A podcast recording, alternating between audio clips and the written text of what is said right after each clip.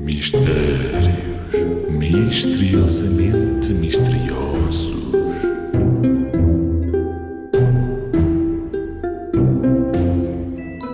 Qual é o edifício que tem mais histórias do que os outros?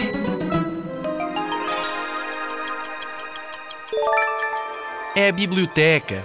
A biblioteca tem mais histórias que os outros edifícios porque está cheia de livros. E se cada livro tiver uma história, tem muito mais histórias do que todos os outros edifícios. Porque nem todas as casas têm tantos livros como as bibliotecas.